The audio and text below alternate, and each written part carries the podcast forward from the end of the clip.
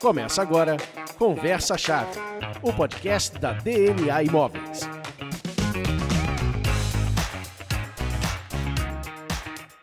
Olá, começa agora o Conversa Chave, um podcast da DNA Imóveis. Eu sou o Leandro Bupol e hoje vamos falar sobre resolvi vender meu imóvel. E agora? Para conversar sobre isso, estão aqui comigo a gerente de vendas da loja de Copacabana, da DNA Imóveis, a Thaís Macedo. Seja bem-vinda, Thaís. Dê um alô para os nossos ouvintes. Obrigada, Leandro. Olá, boa tarde, gente. É muito feliz em poder estar aqui hoje com vocês. E a minha parceira de sempre, a diretora comercial da DNA Imóveis, Simone Marques.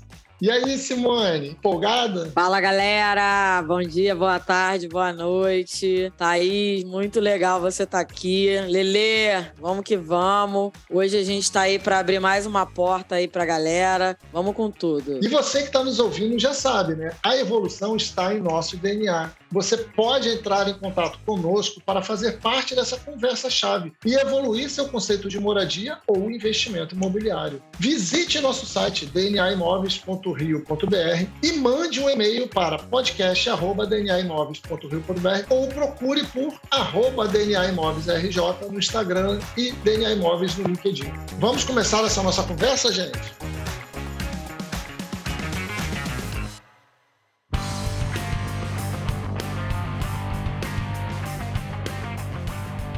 Acredito que para facilitar o entendimento desse momento aí de alguém que resolveu vender o imóvel, vamos criar um personagem, um cenário hipotético com uma personagem fictícia. Vamos chamar essa pessoa de Cris. E nitidamente ela não tem envolvimento com ninguém aqui, ninguém conhece nenhuma Cris, não tem nenhuma aproximação. Agora imagine que a Cris tem um apartamento. Vamos dizer que Copacabana, também baseado em fatos hipotéticos e ela quer vender esse apartamento. Simon, a primeira dúvida da Cris é: será que esse é o momento certo para isso? Afinal de contas, a Cris está ouvindo aí o nosso programa e aprendeu conosco que o mercado imobiliário vive mudando que sinais que a gente pode mostrar dizendo vai com tudo, Cris, vende essa parada, bora, Cris. Qual cenário é o ideal para Cris ir com tudo? Eu diria para Cris, vai com tudo, Cris, acelera. Cara, eu acho que o momento do mercado ele é bem estável com relação a preços e mudanças. A gente de 2017 para cá vive aí uma estabilidade de preços, vive um momento em que os imóveis não estão subindo muito e também não estão caindo muito. Eles têm se mantido aí num preço regular. Então, eu diria para a Cris e com tudo nesse momento. E assim, o que ela pode esperar de uma imobiliária, né? O que eu acho que ela quer receber de uma imobiliária nesse momento? É uma imobiliária que seja precisa com relação ao serviço que ela vai prestar. No caso, né, a gente aqui vendendo um pouquinho do nosso peixe da DNA, é um corretor que seja verdadeiro com ela, com relação a preço, com relação a momento, com relação à conduta, que tenha um filtro para esses clientes específicos, que seja uma imobiliária assertiva, que dê segurança para ela, que eu acho que isso é uma das coisas mais importantes nesse processo de venda, né? Uhum. É a segurança jurídica. O que, que o cliente quer, Lele, quando ele quer vender? Ele quer velocidade e segurança. Então você tem que ser rápido, você tem que ser certo, você tem que ser ali bem objetivo, né? Bem focado no produto e você tem que trazer segurança para esse cliente que quer vender. Isso, né, na maioria das vezes, é a necessidade de quem tá vendendo. Então, eu ia falar pra Cris, Cris, eu tô contigo, tô segurando sua mão, vou vender seu apartamento rápido e vou vender o apartamento rápido com segurança. E aí vamos pro segundo ponto, Thaís, que eu acredito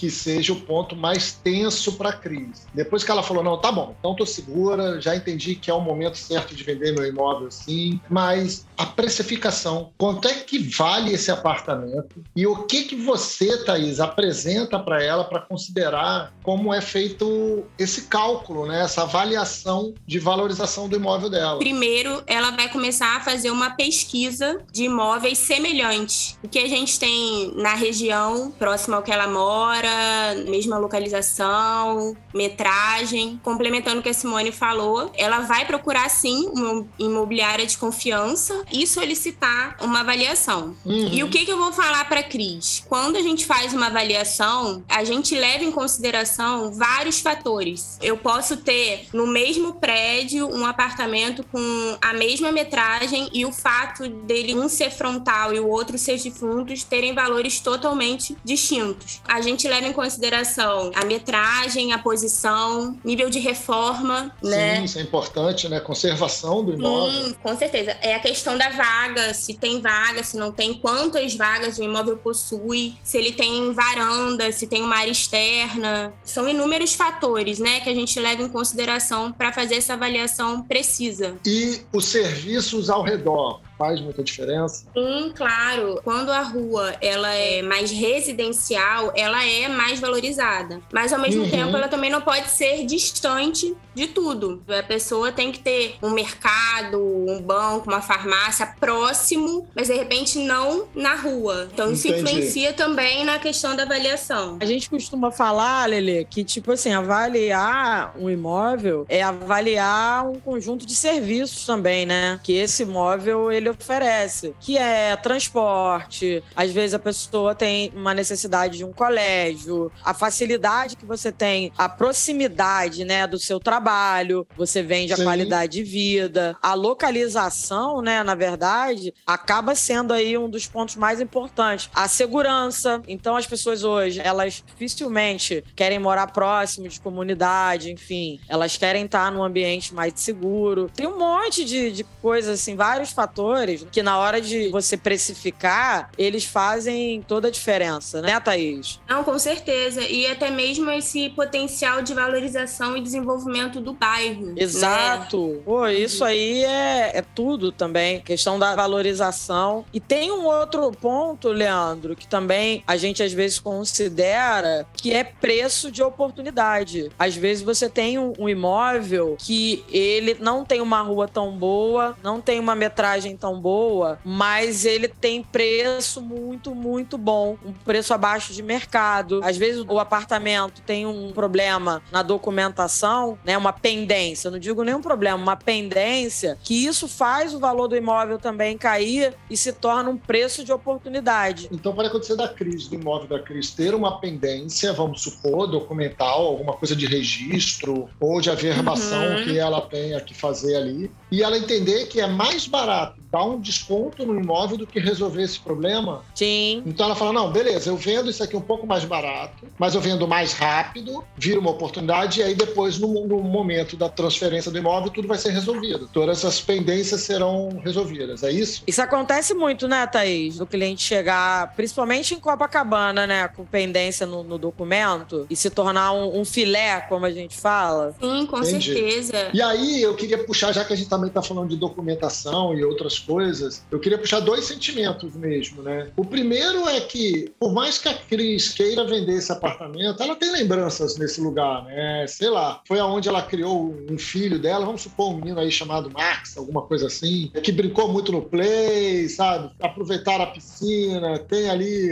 as primeiras lembranças no lugar, tem tudo isso. Então isso afeta talvez uma primeira percepção dela de valor, né? Que é esse valor emocional dela. Mas como é que fica isso para o futuro comprador? Ela deve desapegar disso? Com certeza, desapega, Cris. é, valor e preço são coisas distintas, né? Claro, é, muitas das Sim. vezes a pessoa morou a vida inteira no apartamento, como você falou, criou os filhos, é, brincando no, no playground. Tem aquela questão emocional, mas não tem nada a ver com o preço, né? O preço de mercado. Quando a gente faz avaliação, a gente avalia no preço de mercado. Então, desapega, Cris, que não vai ser levado em consideração. Essas as emoções elas não são levadas sim, em consideração. Sim. Vale mais a pena entender a urgência da venda? É, cara, venda é necessidade, né? É a necessidade de quem tá vendendo. Cada um tem um motivo, cada um tem uma razão. Foi o que a Thaís falou. Todo dia a gente se depara com um momento de vida da pessoa diferente. Isso aí é, é uma coisa que às vezes cria uma certa barreira no proprietário, é onde a gente esbarra muito, que é nesse apego. O cara fala: não, porque esse azulejo aqui eu trouxe de Portugal, essa obra foi meu é. pai que fez, né, Thaís? Minha mãe uhum. que fez. E a gente tentar, como profissional, levar isso para ele, né, para um lado mais comercial, é uma dificuldade. Até na hora de você negociar depois esse imóvel, o cara, uhum. na verdade, ele quer e não quer. Ele quer vender por algum motivo, às vezes porque precisa, ou precisa porque vai para o maior, ou precisa porque vai para um menor, enfim, ou precisa porque está precisando de grana, ou quer dar um upgrade, mas ele precisa vender, porque todo mundo que vende precisa por algum motivo ou por alguma razão. E a gente esbarra numa negociação, às vezes, aí, até de avaliar, se você chegar, uhum. já aconteceu comigo várias vezes, chegar, olha, o seu imóvel ele vale 800 mil reais. E a pessoa não, mas eu quero um milhão e meio. É. Passa a ser mais um imóvel do nosso estoque, né? E aí tem um trabalho depois que é a conscientização de você trazer esse cliente para dentro da realidade. E é um trabalho pós-avaliação que a gente faz. Participe dessa conversa-chave. Mande um e-mail para podcast.dnaimoveis.rio.br.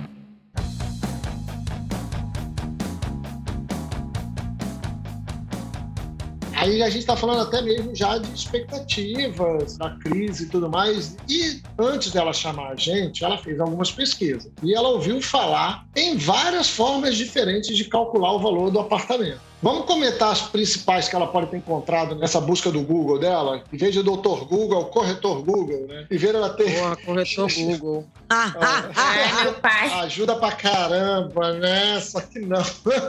Simon, fala um pouco sobre o valor venal do imóvel. Ela leu sobre isso, a Cris foi lá, leu, entendeu que é verdade indiscutível. O que, que, é isso? Vale a pena calcular por ele? O valor venal a gente não usa como parâmetro para avaliação no imóvel. Principalmente aqui no Rio, né? Que o valor venal dos imóveis ele é muito defasado com relação ao valor de mercado. O valor venal ele é o valor que é a avaliação da prefeitura. É o valor que é avaliado ali para efeitos de IPTU. É uma base de cálculo que é elaborada por eles, mas que uhum. não não, na maioria das vezes, ela não se equipara ao valor mercadológico do imóvel. Tem nada a ver uma coisa com outra. Eu vou te dar um exemplo. O apartamento que eu moro, ele vale um milhão e meio de reais e o valor venal dele é, é 65 mil. Porque é um prédio antigo. É assim, é muito diferente. É muito, muito diferente. Não tem nada a ver uma coisa com uhum. a outra. Eu sei que muitos dos clientes que chegam, né? Muita gente aí que tá ouvindo ouvindo a gente, fica com isso muito fixado na cabeça, mas assim, é, é um outro parâmetro que não tem nada a ver. A maioria da, das avaliações que nós fazemos foi o que a Thaís falou: é semelhante com semelhante, é localização, é conjunto de serviços, é avaliação mercadológica. É aonde você chega realmente no valor do imóvel. Até exemplificando, né? Aqui em Copacabana, por exemplo, a gente tem muitos imóveis que são é, térreo primeiro andar que possuem área externa. Essa área externa ela não consta no IPTU, não, uhum. não, apresenta como área edificada. E assim, só o apartamento tem acesso. Então, na avaliação da prefeitura, ele vai estar tá com valor,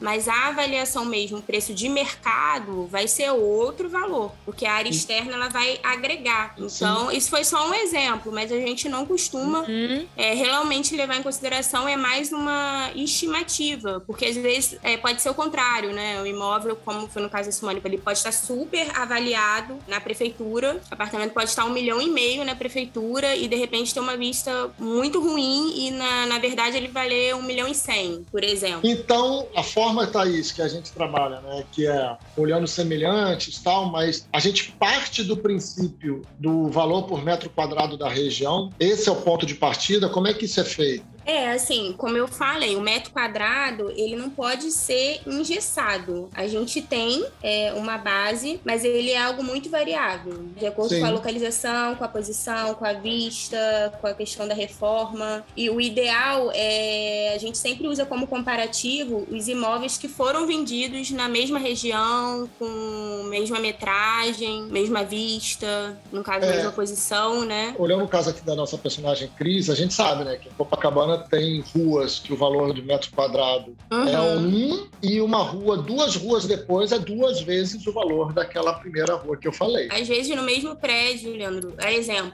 tem um apartamento na Avenida Atlântica e ele pode Sim. ter a mesma área edificada, o mesmo nível de reforma e o fato dele ser ou frontal e ter vista mar e ele ser fundos, ter valores totalmente diferentes. É, é e bom. Copacabana é o mundo, né? Copacabana uhum. são 25 bairros dentro de Copacabana. Exatamente. Eu brinco falando que Copacabana é um bairro dirigido pelo Quentin Tarantino. Tem de tudo, numa mesma história, na mesma história, uhum. tem de tudo. Tem de tudo, exatamente. E às vezes a planta é, é a mesma, prédio é do lado do outro, mas um prédio é misto, o outro é totalmente residencial, aí tem questão do condomínio também, se a portaria é 24 horas, são inúmeros fatores mesmo que influenciam nessa avaliação. A gente vai chegar nesse tal do valor mercadológico que vocês estão tanto falando assim. É o melhor jeito para medir o preço do imóvel. Então a gente já falou de planta, a gente já falou de localização, a gente já falou de serviços, a gente já falou de muita coisa. O que eu queria trazer sobre esse valor mercadológico é entender essa variação de momento, que foi até a primeira pergunta se está na hora de vender ou não. A gente da DNA, o que, que a gente leva de repertório para dar essa segurança que a gente está avaliando muito bem? Simon, me ajuda. É, a gente, na verdade, tem uma diferença aí, né, de muitas outras imobiliárias, que a gente trabalha muito nichado e o nosso corretor, ele é formado para ser um especialista naquela região e naquele bairro. Então, quando o corretor da DNA ele chega, primeiro ele entende que ele tem que ser um especialista na área em que ele vai atuar. Ele se especializa ali em tudo, em conhecer o bairro, bairro, o detalhe, o prédio por prédio, e depois ele passa a conhecer só produto, e aí ele passa por um treinamento que é só de conhecimento de produto, planta. Para isso, ele ganhar bagagem, né, dentro desse cotidiano dele, dessa rotina dele, e ter propriedade para avaliar. O que, que a DNA tem de diferencial? Nós somos especialistas no bairro. O meu corretor de Botafogo, ele avalia Botafogo. O meu corretor de Copacabana, ele avalia Copacabana. Quando quando eu tenho uma avaliação na loja de Copacabana para Botafogo, eu mando para minha loja de Botafogo, porque o cara de Botafogo que tem propriedade, entendeu? Para avaliar, para chegar e para precificar. Isso é um ponto que a gente deixa muito claro para o cliente que nós somos especialistas, nós vivemos disso, nós comemos, bebemos, respiramos apartamento 24 horas por dia. E o segundo ponto é essa questão da avaliação da referência. O DNA tem 27 anos de bagagem. Às vezes acontece de no mesmo prédio a gente já ter vendido cinco imóveis, seis imóveis. Então, a gente tem toda essa história, toda essa bagagem que a gente leva para essa avaliação para falar para o proprietário assim: olha só, em 2010 foi vendido por X valor, em 2012 foi vendido. Enfim, é, é o que a gente tenta levar aí na hora de, de precificar. E ser diferente, né? Ter um diferencial. Continue essa conversa conosco nas redes sociais. Procure por arroba DNA Imóveis RJ no Instagram e DNA Imóveis no LinkedIn.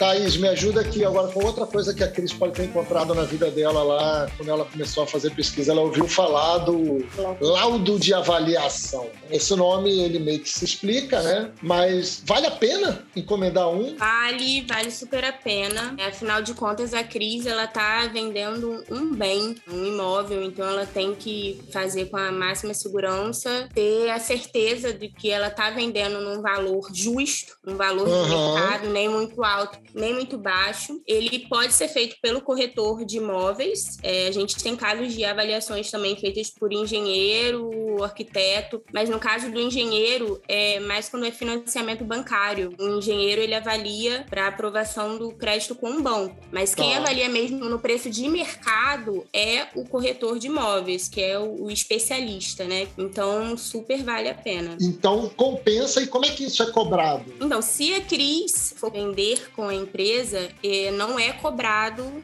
nenhum valor para essa avaliação. A gente avalia gratuitamente. Agora, se for uma avaliação judicial, por exemplo, aí é cobrado um valor. E, se eu não me engano, a Simone pode me corrigir, acho que na empresa são dois salários, não é isso, Sim, Simone? vai de um a dois salários. E aí eu queria entender, assim, para fechar um pouco esse cenário até de preço e tudo mais, que é, vamos considerar que a Cris ainda mora no apartamento e está contando com esse dinheiro para comprar ou dar entrada em outro imóvel onde sair. Primeiro é, isso afeta o preço e depois, como é que ela faz? Tipo de entrave isso pode causar e como é que ela já pode ir preparada para resolver esses entraves? Na verdade, assim, se ela tá vendendo na expectativa já de comprar outro, que é o que normalmente acontece, o principal é a gente casar os prazos. Quando ela estiver vendendo o apartamento, achou um comprador, um promitente comprador, ela tem que informar o prazo que ela precisa para poder entregar o imóvel, até para ela ter um tempo hábil de procurar outro imóvel, ou melhor, ela ela já pode ir procurando concomitante a venda do dela e pedir um prazo. Acho que o prazo é fundamental para ajustar. Tô adorando que a gente está tirando vários problemas que ela pode vir a encarar. E aí vamos tirar mais uhum. problemas nesse processo. Existe uma documentação ou procedimento que pode verificar com antecedência para que ela não seja impedida de concluir a venda lá na frente? Que precisa estar irrefutavelmente em dia para que não haja bloqueios na negociação.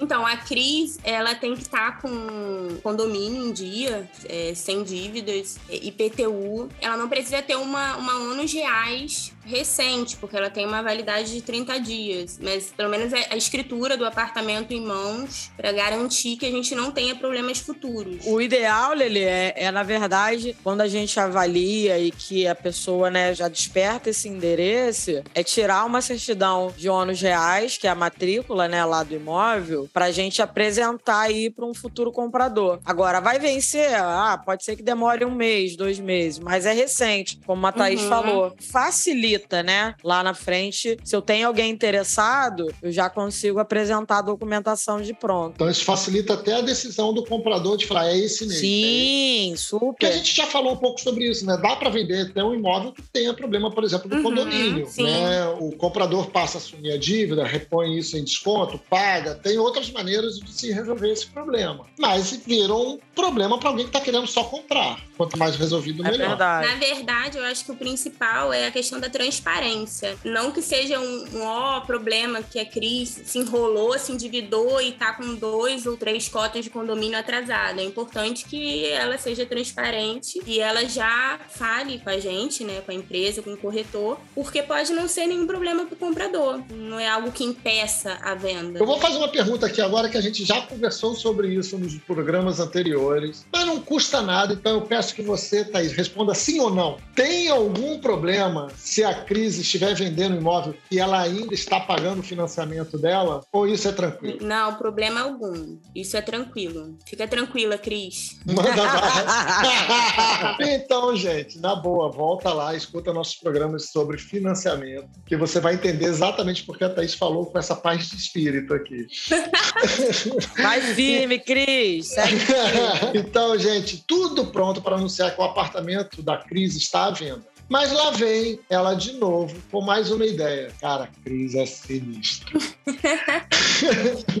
ela viu outras pessoas anunciarem seus imóveis por conta própria e negociarem suas vendas sozinhas diretamente com os compradores. Gente, eu já tenho várias recomendações aqui para não faça isso, pelo amor de Deus. Diretamente com os compradores sem nenhuma ajuda profissional. Quais riscos ela vai passar desnecessariamente? E por que colocar o apartamento? financiamento à venda em uma imobiliária é melhor. Em comprar um imóvel direto com o proprietário, ele pode parecer até mais fácil, mais prático, né? Mas quem pesquisa, procura melhor saber sobre o assunto, ele sabe que não é bem assim. É, optar por esse tipo de processo, ele tem riscos que podem ser evitados com a ajuda de um profissional, no caso, o corretor de imóveis. A crise, ela tem que ter muito cuidado, porque nós, profissionais, a gente conhece as individualidades do mercado, então a gente avalia a documentação, os riscos que ela pode eh, vir a ter. De forma alguma, eu aconselho a Cris a vender ou comprar diretamente. Eu acho que tem um caso, tem uma questão que é o envolvimento emocional, né? As duas partes estão emocionalmente envolvidas com esse ato de comprar e de vender. E aí, se você tem um especialista ali ajudando a fazer essa negociação, a negociação fica mais justa, mais sóbria, mais dentro de um valor de acordo com o mercado, sem que. Segura, Leandro. Segurança. Segurança. Segurança é um dos pilares aí para você fazer a negociação com um profissional. Vou te dar um exemplo, amigo. Você já viu casal se separar sem advogado? Você já viu? É, é, é, é segurança. O profissional, ele faz toda uhum. a diferença. Então, é, é a pessoa que está habilitada ali para fazer o procedimento com você. Se fosse assim, todo mundo se separava sozinho, sem advogado.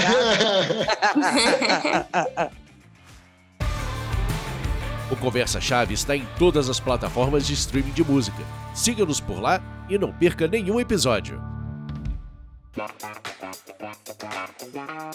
Bom, estamos encerrando mais um episódio do Conversa Chave, o podcast da DNA Imóveis. Eu quero agradecer muito a sua participação, Thaís. Adorei esse bate-papo com você. E também quero agradecer a participação da Simon aqui, que está sempre ao meu lado. Foi um prazer imenso poder participar. Espero voltar outras vezes. Adorei. com certeza. Que bom. Muito que bom. bom. Eu que agradeço, Lele. É sempre um prazer estar aqui. Thaís, muito obrigado. Muito obrigado. Lele também. Eu que agradeço. É isso aí. Vamos comprar em Copacabana, Cris. Vamos vender em Copacabana. Dica aí de investimento é Copacabana. O bairro Com que não certeza. Com certeza. E você, não deixe de fazer parte dessa conversa. Seja para perguntar por mais dicas, tirar dúvidas sobre imóveis e mercado imobiliário, ou mesmo se está interessado ou interessada em comprar ou vender seu imóvel, investir nesse mercado que está sempre em evolução, assim como nós, da DNA Imóveis. Visite nosso site dnaimóveis.rio.br, mande um e-mail para podcast.dnaimóveis.rio.br ou procure por arroba DNA Imóveis RJ no Instagram e DNA Imóveis no LinkedIn. Até a nossa próxima conversa, gente.